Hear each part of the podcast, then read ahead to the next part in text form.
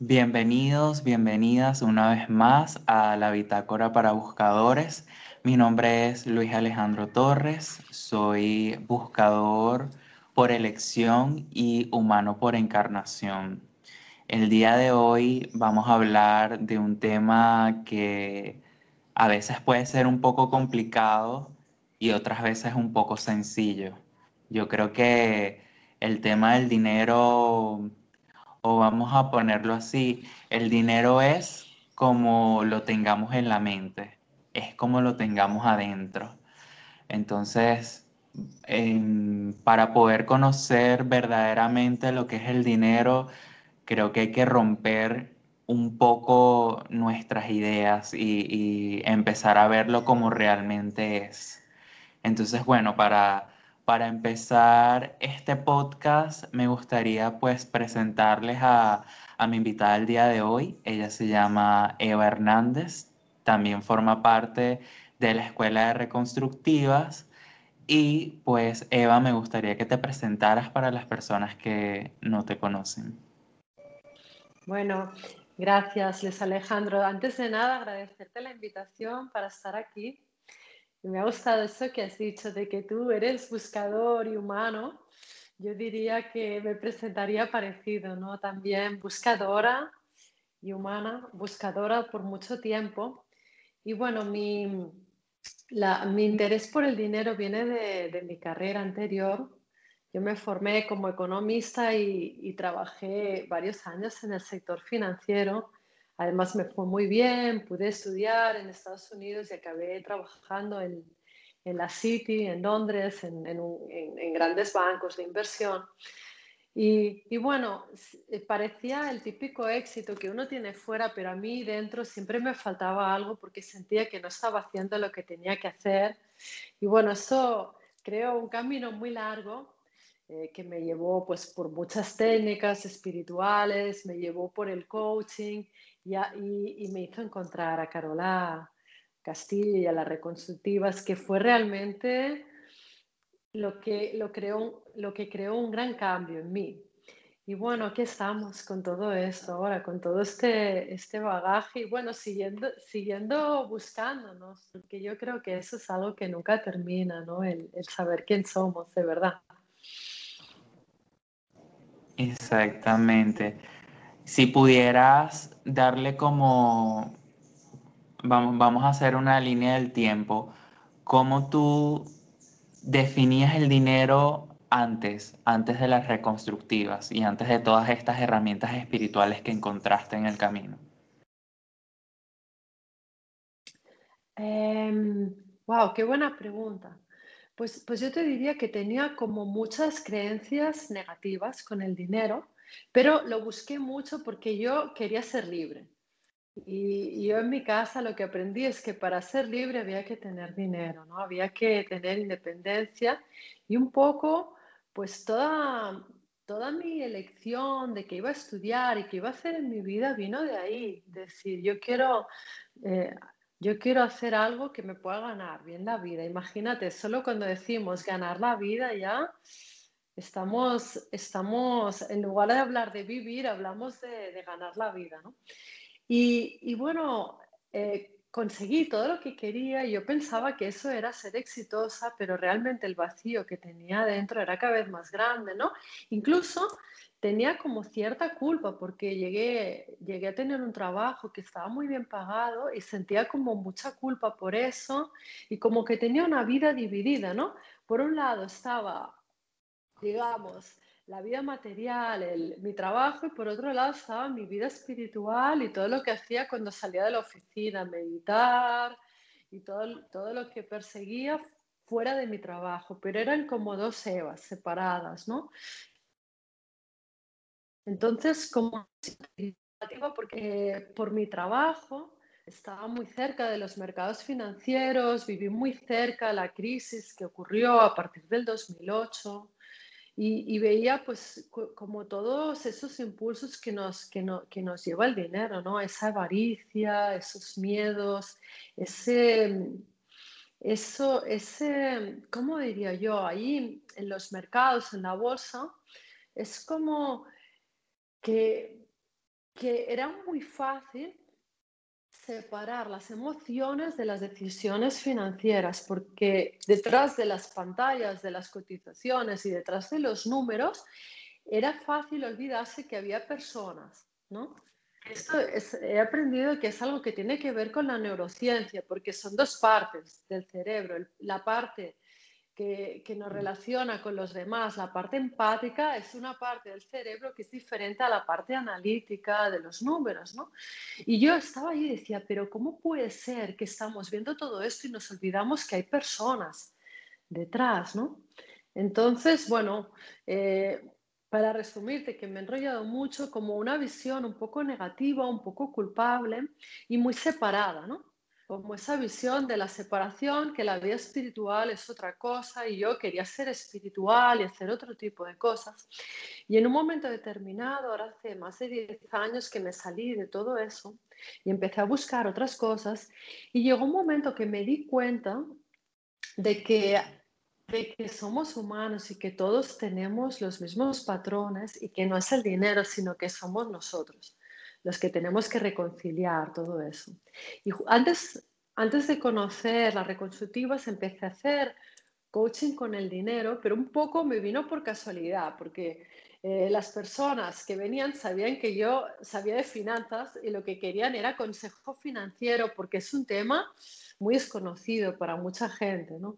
Entonces yo quería ser coach, pero me venían personas con preguntas sobre sus ahorros y aparte era una, una época muy difícil porque, bueno, parecía que se iba a hundir el mundo tal como lo veíamos. La gente tenía miedo, vendían colchones con una puertecita para, para, para esconder tu dinero ahí, para no perderlo, porque pensábamos que se podía hundir, cualquier banco, podía pasar cualquier cosa, ¿no?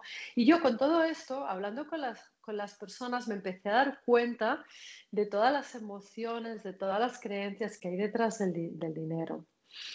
Y, bueno, eventualmente conocí, conocí a Carola y un poco yo lo hacía por mí. Jamás pensé de que yo iba a ser facilitadora de reconstructivas. Yo seguía el trabajo por mi propio crecimiento porque yo me di cuenta de, que necesitaba sanar muchas cosas, ¿no? Y, y, yo recuerdo algo que dijo Carola en uno de los primeros talleres que fue con ella, dijo, la verdadera espiritualidad está en la tierra. Y, y, a mí eso me llegó porque para mí la espiritualidad en ese momento era otra cosa, algo que estaba por allá arriba y aquí abajo estaban como las cosas del dinero y esas cosas, ¿no? Y esa idea de que la espiritualidad está en la tierra como que empezó a fraguarse en mí y ahora lo que veo es que, que, que todo es lo mismo y que realmente... Mmm, ¿cómo te diría yo? Me encanta trabajar el dinero porque creo que el dinero es como, como un vínculo que nos hace estar en la tierra. Yo la mejor definición que he oído del dinero se la, se la vi una persona que trabajaba con la antroposofía y la triformación social, que tiene unas ideas muy bonitas sobre el dinero y me ayudó mucho estudiar un poquito de esto. Y él decía que el, vínculo, que el dinero es el vínculo entre el mundo material y el mundo espiritual, porque el mundo espiritual es donde tenemos nuestras ideas y la capacidad de crear, pero para llevar todo eso a la realidad necesitamos medios. Y esos medios nos los da el dinero, ¿no? Y entonces esa idea me gusta mucho y pienso que si lo vemos así, el dinero puede ser un gran maestro que nos indica dónde tenemos que ir. Porque cuando nos desbalanceamos y nos vamos demasiado para arriba, pues enseguida te despierta. Cuando no llegas a fin de mes, enseguida te despierta y ves que te hace poner las pilas para hacer otro tipo de cosas, ¿no?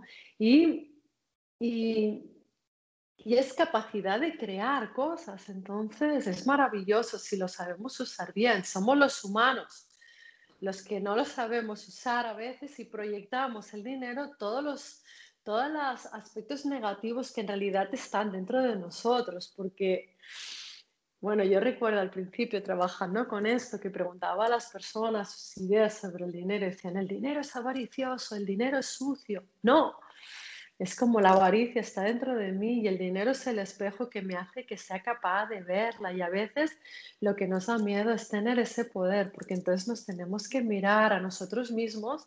Igual preferimos eh, no tener esa responsabilidad, porque el, tener dinero también es la responsabilidad de qué hacemos con él. Está en nuestras manos, cómo lo utilizamos. Lo podemos utilizar para hacer mucho bien y apoyar a muchas personas, si así lo queremos, ¿no? Entonces, bueno, ha cambiado muchísimo esa visión y creo que una, una de, las, de las cosas que podemos hacer en, siguiendo, siguiendo, siguiendo esta frase de Carola de que la mayor espiritualidad está en la tierra, es como eso lo podemos, lo podemos mostrar esa espiritualidad en cómo utilizamos nuestro dinero, qué trabajo hacemos, a, qué, a qué cosas creamos. Em, hay un potencial increíble ahí si nos damos cuenta de eso y empezamos a unir eso que ha estado separado y el hecho de que esté separado nos quita muchas posibilidades de, humanizar muchas cosas. Y bueno, esto al final ha sido una respuesta muy larga, pero esto es un poco cómo ha cambiado mi visión. No, me, encanta. De hecho, que yo, yo tenía aquí planeado preguntarte como em, el transcurso un poco más allá de lo que fuiste, que sería más o menos lo que es hoy. Y bueno, respondiste la pregunta con antelación antes de que te la hiciera, así que es mm. súper, me parece súper. Eh, mientras tú estabas hablando, yo recordaba cuando, cuando, a ver, yo creo que durante toda mi infancia y mi adolescencia, mis padres siempre se enfocaron en, preguntarme sobre el colegio, sobre las notas, y mucho después, cuando emprendo camino eh, como adulto joven, ese era como el tema como más dominante en mi vida, lo que era la profesión, lo que era el dinero, lo que era el estudio, y creo que es más o menos lo, que te pasó a ti durante gran parte de tu vida antes de entrar a reconstructivas. Creo que mm, nos olvidamos un poco de, nuestra parte emocional, vamos como, como borregos por la calle bueno, sí hay que trabajar, bueno, sí hay que hacer dinero. Llegamos a la casa, estamos frustrados, estamos cansados, pero bueno, vamos a acostarnos a dormir y mañana empieza otra vez la rutina y, comenzamos como a crear una rutina de, frustración, de, estoy harto, estoy cansado. Y, obviamente que esto también se ve reflejado en, nuestro vínculo con el dinero. Yo pudiera decir que, bueno, vemos el dinero como, ay, sí, eh, trabajé para alcanzar este dinero, pero igual el dinero no me, no me da satisfacción. Eh, hay muchas personas que hablan de que el dinero, em, digamos que, bueno, sí, entra dentro de las necesidades, dentro de la pirámide de necesidades de Maslow. Él habla de que el dinero eh, nos hace sentirnos seguros en cierta parte, porque, bueno, nos, nos hace cumplir eh, ciertas metas, ciertos logros, pero hasta qué punto esa necesidad está cubierta y hasta qué punto nos sentimos satisfechos con ese dinero que ganamos, pero con lo que hacemos no nos sentimos satisfechos. ¿Qué crees tú? Mm. Bueno, yo creo que de lo que hablabas tú, yo, yo te estaba escuchando y, y, lo estaba relacionando con algo que está como, es algo muy central en la filosofía de las reconstructivas, que es el concepto de la supervivencia. Y, el dinero está directamente relacionado con la supervivencia. Lo primero que necesitamos es respirar, agua y comida. Y lo que nuestros ancestros lo, conseguían, pues plantando su campito y sacando, y sacando sus verduras, pues nosotros lo tenemos que conseguir teniendo dinero en nuestro monedero, ¿no? Entonces es supervivencia pura. Yo antes cuando me has preguntado te, daba como una visión como que me parece más espiritual, pero, pero realmente en nuestra sociedad necesitamos dinero para sobrevivir y para, para poder hacer otras cosas lo primero que necesitamos es sobrevivir. Con lo cual una parte de eso pues, pues, pues, pues es normal, tiene que ver con esto. El problema es cuando ya la supervivencia la tenemos cubierta y seguimos sobreviviendo por miedo al futuro y nos negamos a hacer lo que queremos por miedo al futuro, ¿no? Yo creo que ahí es donde está la pena. O pensamos que, eh, la, que pensamos que esa era la creencia que tenía yo. El día que yo haga lo que yo quiera, no podré no podré ganar dinero, con lo cual mi obsesión era que tenía que ahorrar lo máximo posible porque el día que yo hiciera lo que de verdad quería hacer mi corazón, ese día no iba a ganar nada. Tenemos como muchas creencias así porque venimos de, un aprendizaje muy, muy material y que valora mucho el dinero por otras cosas, ¿no? Parece que si uno tiene bienes materiales ya va a ser feliz y nos creemos esa idea que no es, que no es cierta. Una vez, y eso hay muchos estudios de, países donde, donde tienen más riqueza y menos, y los estudios son que una vez la persona tiene sus necesidades de supervivencia cubiertas, el tener más dinero no te hace más feliz, ni más posesiones materiales, son otras cosas las que, las que traen el tener una vida más plena, pero nos hemos creído mucho de que, de que teniendo cosas materiales eso nos va a hacer feliz y además también nos hemos creído que contra más de todo eso mejor. Y, y bueno, yo, yo por mi trabajo tuve la, la oportunidad de conocer personas con mucho dinero y su preocupación era cómo cuidarlo, en qué invertirlo, no perderlo. Eso, e, eso era un trabajo. Entonces dices, bueno, quizá tenemos que, empezar a poner en orden nuestras prioridades y ver qué es lo que necesito y lo que no necesito, ¿no? Y eso es una gran labor de conciencia. No sé si te he contestado. Sí, sí, sí, sí, totalmente. Este, y cuando hablas de supervivencia, también podemos hablar un poco de, de mm, bueno, tú hablabas de creencias sociales también es importante pues em, indagar un poco o investigar un poco acerca de lo que nos dijeran nuestros padres acerca del dinero o, lo que ellos creían que nosotros también tomamos. Porque por lo menos en mi caso, em, por lo menos por el lado de mamá, ella, ella tuvo muchos trabajos y ella renunciaba cuando ya estaba muy cansada de ese trabajo y, su remuneración, o sea, el dinero que le daban por todo el tiempo que estuvo trabajando con, esas personas, nunca fue compensado eh, de la manera en como ella lo merecía y ella tampoco hacía nada con eso, o sea, ella decía como que, ay, no, el dinero no me importa, o sea, mm, ya, déjalo, déjalo ahí. Y, y por el lado de mi papá, él siempre ha dicho como, bueno, los amigos no se le cobra, o sea, no se le cobra mucho. O sea, si un amigo le pide un favor, él es abogado. Si un amigo le pide un favor con respecto a su trabajo, él dice, no, no, déjalo así, déjalo gratis o, yo te cobro por debajo. Entonces, creo que también hay que tomar un poco de mm. conciencia de eso para, para crear el propio camino, porque por lo menos en mi caso, yo por mucho tiempo seguí eso, seguí eso porque, bueno, entra dentro de mi aprendizaje de supervivencia, hasta que, bueno, me tocó eh, decir, bueno, pero es que esto no me ha llevado hacia un camino próspero, yo necesito eh, crear un camino que, me dé como más, más, mm, eh, vamos a, sí, más próspero, vamos a dejarlo así mm. con esa palabra. Mm, Entonces, es, un, es un camino,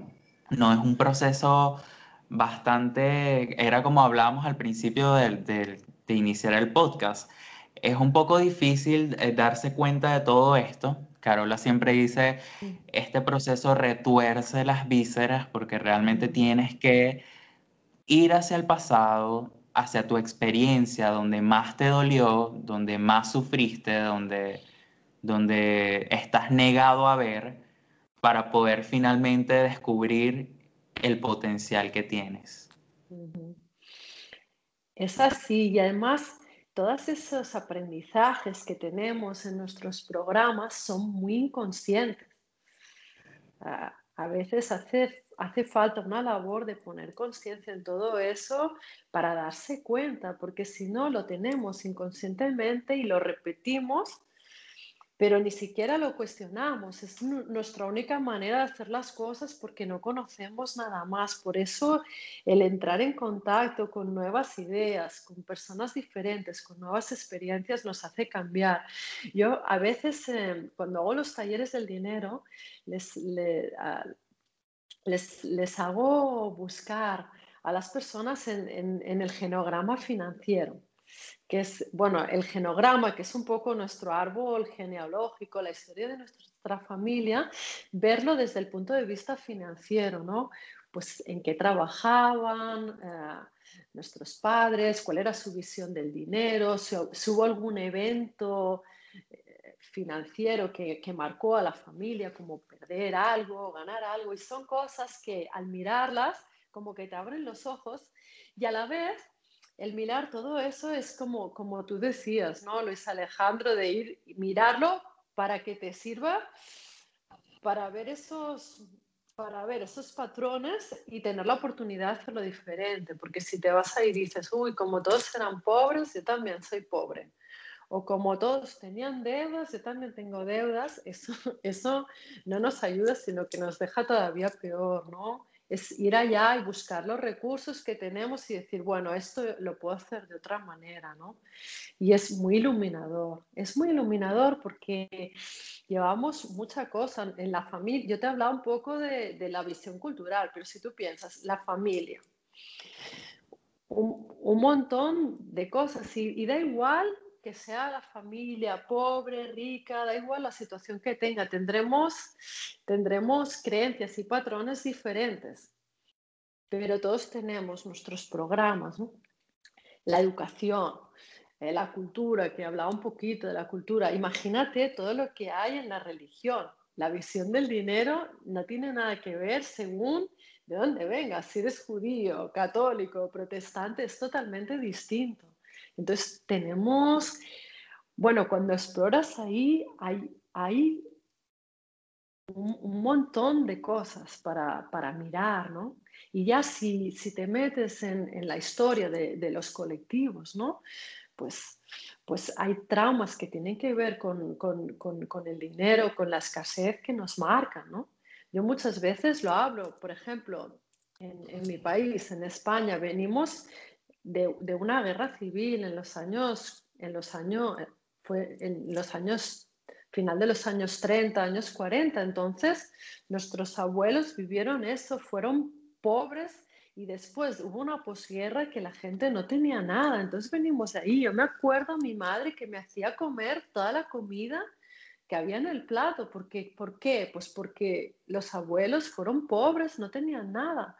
Y uno dice, vale, sí, lo sé, voy a intentar no tirar la comida, pero no me voy a comer una comida del plato inconscientemente porque no tiene sentido, ¿no? Pero hay que, hay que abrir los ojos y darse cuenta de esas cosas. Si no, lo automático es que me lo tengo que comer todos aunque explote. Y es, es un ejemplo tonto, pero creo que es un ejemplo ilustrativo, ¿no? Exactamente. Sabes que ahorita estabas hablando de la religión y cuando estaba sacando la estructura de este podcast, justamente hay un tema dentro de, este, de esta información del dinero en la religión que me gustaría que habláramos. Sabes que en las iglesias, por lo general, piden el diezmo, el 10% del, del salario. Que esto, Carola, dentro del, del curso de coaching, ella también habló de de el servicio, ¿no? De pagar el 10% del salario para saldar nuestras deudas que muchas veces no sabemos cuáles son. Por ejemplo, mm. cuando, cuando estamos en internet y nos metemos en una página, por ejemplo, Cuevana, Cuevana es una página donde puedes ver películas gratis, ahí estamos en eh, como, ¿cómo sería la palabra? Como comprando una película gratis, entre comillas, o bien, mejor dicho, viendo una película gratis sin un pago. Entonces, es interesante ver también cómo, cómo descargamos libros gratis por internet y, y eso tiene un derecho de autor, eso, eso requiere de un pago. Entonces, me gustaría que hablaras un poco de, de eso, el tema de las deudas y del servicio. Bueno, el concepto del diezmo estaba en todas las religiones. En, la antigüedad estaba en el judaísmo, estaba, estaba en el islam, estaba, en, estaba también en, el cristianismo y es, y bueno, es, un poco la idea esta de, de, lo que yo tengo, compartir un poco con los demás y con eso pagar mis deudas y además limpiar ese dinero que no sabemos de dónde ha venido, ¿no? Porque el dinero también tiene una energía con él. Y a mí me parece un concepto muy bonito, ¿no? Porque es como de esa abundancia que yo tengo, puedo repartir un poco un poco con los demás, ¿no? Eh, antes te estaba hablando de, la transformación social y ahí hablan de que hay tres tipos de dinero. Hay el dinero de compra, que es, que es lo que utilizas para comprar lo que necesitas. Hay el dinero de ahorro y luego ellos hablan de que hay el dinero de donación. Y ese dinero de donación, la manera como ellos lo entienden, no es un dinero que sea caridad, de decir, voy a dar caridad a alguien, sino que ellos lo que dicen es que ese dinero de donación, donde se ha de poner es en proyectos que tengan difícil conseguir ese dinero, pues por ejemplo eso, alguien que quiere escribir un libro y necesita, y es como para proyectos creativos, como para impulsar, para impulsar aquellas cosas que, son, que, es más difícil para los creadores conseguir dinero y que para que las puedan traer a la realidad, ¿no? Y me parece un concepto muy bonito ese, porque es muy diferente dar caridad a alguien que decirle, creo en ti y con mi dinero te voy a ayudar a impulsar tu proyecto. ¿No? que tiene que ver un poquito con, con la idea esta que, de la cual hablaba Carola en la formación. ¿no? Y también creo que tenemos que empezar a ser un poco más conscientes de eso, porque nos hemos acostumbrado a que nos lo den todo gratis y muchas veces no tenemos en cuenta y no agradecemos el esfuerzo que hay detrás de todo esto. ¿no? Y, y también como respeto personal, ¿no? Porque una cosa es dar un trabajo social gratis y la otra es no cobrar por nuestro propio trabajo. Yo puedo hacer trabajo social si hago mi trabajo y lo, y lo cobro a, a un precio que sea decente para poderme mantener. Lo que no puedo es que mi trabajo sea trabajo social, ¿no? Y tenemos un poco la idea esto de que todo nos lo tienen que dar gratis, no lo valoramos y no pensamos que detrás hay personas haciendo todo eso y, si lo vemos sistémicamente también a nosotros cuando hacemos nuestro trabajo nos gusta que nos lo valoren, ¿no? Entonces un poco valorar a los otros también, yo creo que, que es importante. Eso, y a veces cuando, cuando queremos que nos den todo gratis, no nos damos cuenta de cuál es el precio que pagamos a cambio, ¿no? Que esa es la otra, que somos muy inconscientes con eso. Entonces, como esa, esa conciencia en los intercambios, ese aprender a negociar en un ganar, ganar, yo, yo, creo que en eso tenemos mucho que aprender porque es algo que no lo, que no, que no, no, no nos lo han enseñado, no lo, no lo aprendemos, ¿no? Es negociar es eh, negociar de verdad con otra persona y preguntarle, ¿tú qué necesitas? ¿Yo qué necesito? ¿Cómo podemos llegar a un acuerdo en que tú ganes y yo también? Es como, es, es, es algo que, que nos cuesta mucho, ¿no? Tendemos o a luchar por lo nuestro o a decir, bueno, prefiero mantener la relación y que se lo quede él, me da igual. Y ambas cosas no hay un respeto por los dos. El respeto por ambos es que nos miremos a los ojos y que seamos capaces de, pedir lo que nos necesitamos y de escuchar al otro, a ver qué necesita. ¿no? Y también me gusta mucho la idea de que a través de la economía y del dinero estamos todos conectados y siempre que hay un intercambio hay personas en el otro lado. Igual el intercambio viene que hay que es una empresa, pero realmente hay personas en el otro lado que van a tener su salario de eso. Entonces, creo que ser más conscientes de eso, pues eh, es positivo para todos al final. Sabes que tú dices que, que no lo hemos aprendido, pero mientras decías eso, yo viajé un poco en el tiempo y me acuerdo que cuando estábamos con lo del feudalismo, si no me equivoco, en ese tiempo el, había eran intercambios, cambios, eh, trueques. Eh, tú me das tierra, yo te doy comida, tú me das esto, yo te doy esto. O sea, en ese tiempo no existía el intercambio de dinero por un objeto, sino eran intercambios entre servicios. Y creo que quizás se nos, se, nos se nos han olvidado esas memorias en donde los intercambios también tenían un valor. Sí, yo, yo, hablaba, hablaba un poco de la negociación, pero sí que es cierto que es como mucho más visible, porque realmente, ¿qué pasa con el dinero? Es una herramienta maravillosa y a la vez es como poco concreto. Porque si, si, si, yo a ti te doy un servicio y tú me das otro servicio, se ve muy claramente lo que estamos intercambiando. Pero cuando hay el, el, dinero en el medio es más inconsciente y cuando ya hablamos de que ni siquiera tenemos, porque ahora el, el dinero es, es, totalmente virtual.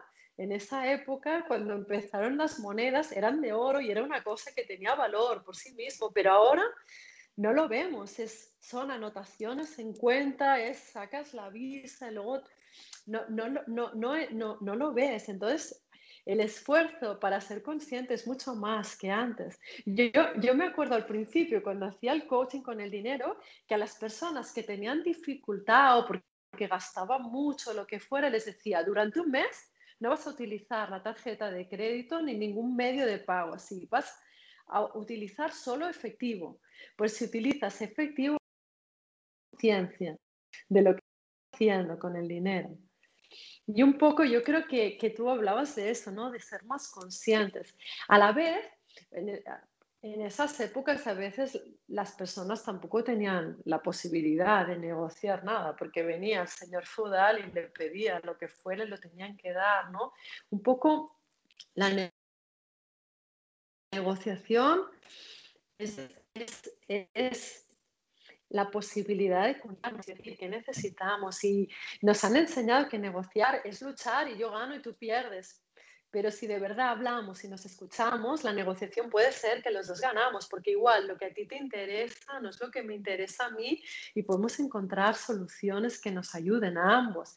Pero eso requiere tiempo, requiere esfuerzo y requiere pedir lo que uno necesite, que a veces cuando estamos desde esas creencias limitantes nos da, nos da mucha angustia pedir lo que necesitamos. Pensamos que, pensamos que mejor pedir lo que me den y ya está. ¿no? Es algo que, bueno, hablo por mí, es algo que siempre me costó negociar y pedir lo que yo quería. Creo que es bastante cultural también. Sí, tú hablas de que a ti te costaba, pero yo también puedo decir que a mí también me costaba. Y creo que aquí podemos hablar un poco de, de el momento en que nos toca ponernos en los zapatos del adulto, porque son los adultos los que negocian. Y qué difícil es pasar de una visión de niños o una visión de un adolescente a un adulto. Qué difícil es, bueno, Sí, sí pudiera decir la palabra difícil, porque no, no es tan sencillo, no es tan sencillo tomar esta visión y, salir allá afuera y decir, mira, yo necesito esto, ¿será que podemos hacer una, alianza? Tú me das esto y yo te doy esto.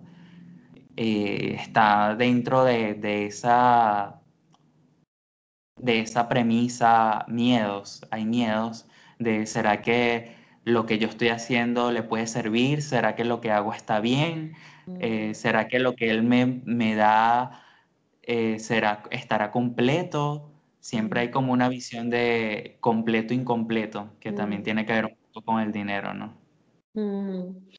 Sí, y yo creo que lo que dices también tiene que ver con nuestra propia valoración de nosotros mismos que cuando a uno le cuesta valorarse, es como si, si te dan menos, la responsabilidad es como hay una responsabilidad mayor si el pago.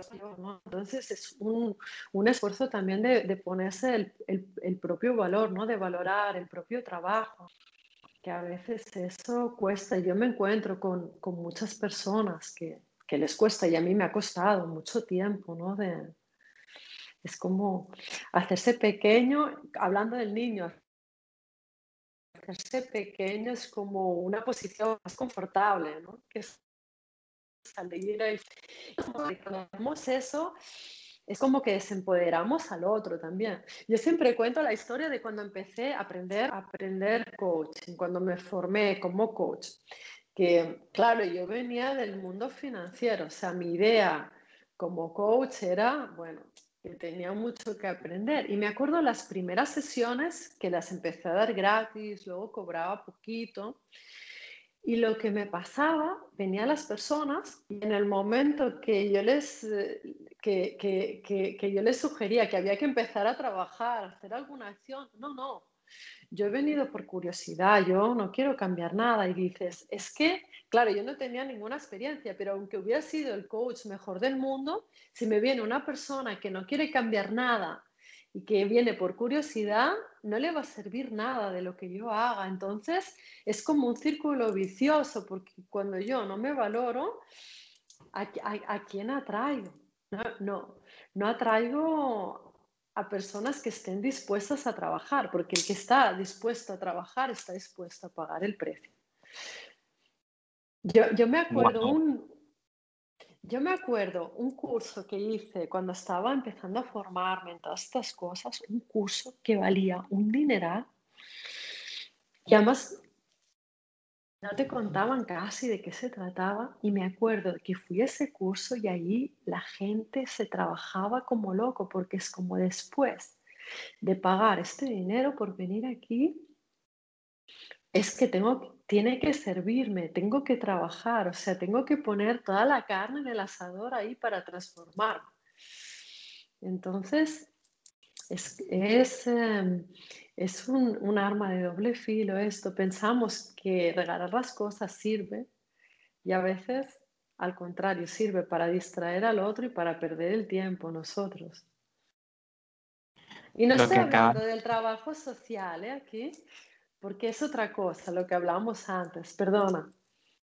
No, tranquila, sigue, sigue y ahorita te digo mi idea. No, dime, dime. No, porque le he pensado y digo, me, va a parecer que me estoy contradiciendo, pero una cosa es, yo de lo que tengo, una parte la ofrezco como trabajo social. Aquí hablamos de, de valorar el propio trabajo, que es algo distinto. Y perdona, no, dime.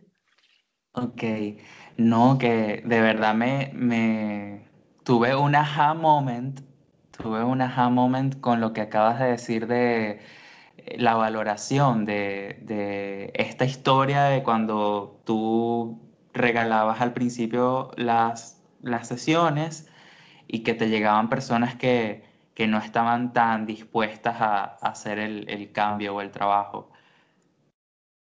De hecho, que me, me hizo recordar a un post que hizo Carola hoy, en donde hablaba de precisamente eso, de también hay que empezar a mover círculos sociales, mover no solamente es pensamiento, emociones, sino también moverme físicamente, mover mis círculos sociales, moverme del lugar en donde estoy, es, emprender camino para poder llegar para poder llegar al dinero. De hecho, que este capítulo se llama El camino hacia el dinero.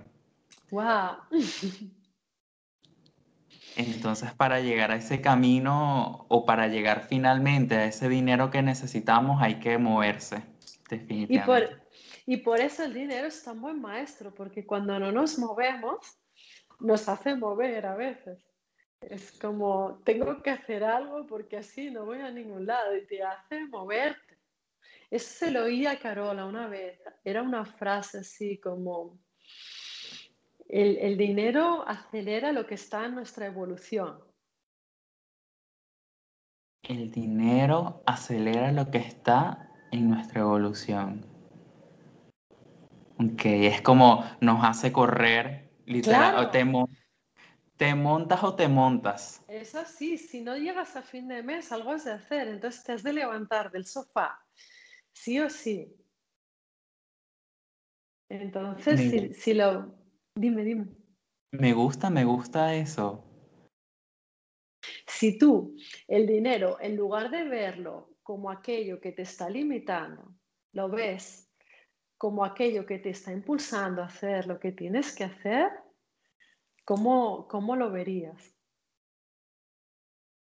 Y, te lo explico, te lo explico un poco más, porque yo durante el tiempo que estuve trabajando en los mercados, yo pensaba que eran los mercados y la bolsa el problema y que yo lo que quería era ser espiritual y hacer un trabajo espiritual y quería arreglar toda la economía mundial.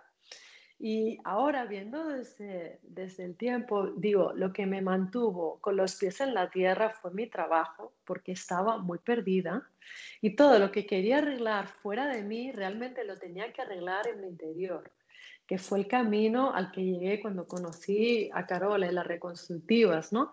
Entonces, aquello que a mí me parecía que era lo que no me, me estaba quitando el tiempo y me estaba quitando la energía, eso fue lo que me mantuvo en la tierra y que me dio muchas cosas que todavía puedo agradecer, ¿no? Y es un poco como darle la vuelta.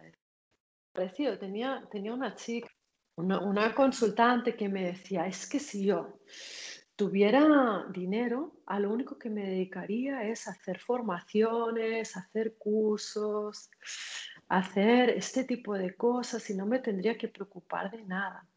¿no? Y un poco uno lo que piensa es, claro, pero, pero, es que, pero es que quizá lo que hay que hacer es trabajar y estar al servicio, ¿no? Y si tuviéramos todos los recursos, pues sería muy fácil dedicarse solo a aprender y estudiar en lugar de, en lugar de hacer lo que uno ha venido a hacer, ¿no? Es un poco, no sé si era el caso de esta chica, es mi proyección quizá, ¿no? Pero pero un poco va, por, por, este camino, ¿no? La pregunta es decir, si en lugar de ser tu limitación fuera aquello que te impulsa, ¿cómo lo verías? Es bien existencial, bien transpersonal esa pregunta, muy, muy mm. profunda. Mm. Creo que mm, con esa pregunta podemos cerrar este podcast, este capítulo de hoy. Y, antes de, irnos, me gustaría que dejaras acá eh, tus redes sociales. Me gustaría que dijeras tus redes sociales para las personas que quieran seguirte. Eh, Eva hace talleres que se llama La alquimia del dinero, si, si están dispuestos a, a trabajar con ella o quieren aumentar sus finanzas o quieren saber su, vínculo con el dinero. Eh, Eva también es parte de la escuela de reconstructiva, también es, es mm, instructora dentro de la escuela. Así que bueno, te dejo para que digas tus redes sociales. Mil gracias. Mira, la, donde más anunciamos los talleres, las sesiones y todo este tipo de cosas es en la, en, Instagram de la Escuela de Reconstructivas en España, que es Reconstructive Spain, tanto en Instagram como Facebook. Y mi Instagram personal es Eva Herbez Castells, que es mi segundo apellido. Pero bueno, que, toda la información del trabajo está en, en la escuela, Reconstructive Spain. Ok, bueno, estoy completamente agradecido por, por tomar mi invitación, Eva. De hecho que, wow, yo creo que todos los días hay mucho que aprender. Dentro de lo que dijiste, yo siento que en, en este podcast me deconstruí completamente. Mientras ibas hablando, iba pensando también en, en mi vínculo con el dinero y, y, creo que ese es el trabajo. Por eso el día de hoy hablamos del dinero y, mi trabajo el día de hoy es con, con este tema. Así que bueno, espero que, que nos volvamos a encontrar en un próximo capítulo. Y, y bueno, estoy agradecido por, por este encuentro. Igualmente, súper agradecida. Gracias por tenerme aquí, por la invitación, la oportunidad de, de compartir y bueno, yo creo que, que, que, en el dinero tenemos mucho que aprender y tenemos un gran potencial para, para crear cosas con él. Entonces, bueno, todo lo mejor en tu camino. Mil gracias y estaré encantado si coincidimos de nuevo. Claro que sí. Bueno, buscadores, esto ha sido todo por hoy. Gracias a todas las personas que me han acompañado en este camino y seguimos. Antes de despedirme, por supuesto que mm, les diré mi mantra, que la primera opción sea buscar el camino que nos haga prosperar. Este mantra me surgió desde hace unos podcasts atrás, así que bueno, seguiré diciéndolo porque creo que es el mantra que me hace seguir adelante y sé que muchos de los que están detrás escuchándome también les puede servir para esos días donde creen que no pueden más, pero realmente eso es solo una ilusión. Siempre podemos seguir adelante, siempre podemos hacer más y, esa, esa es la lección de todos los días. Levantarnos, seguir y trabajar para alcanzar todo eso que queremos ser y hacer. Me despido y, seguimos por aquí caminando.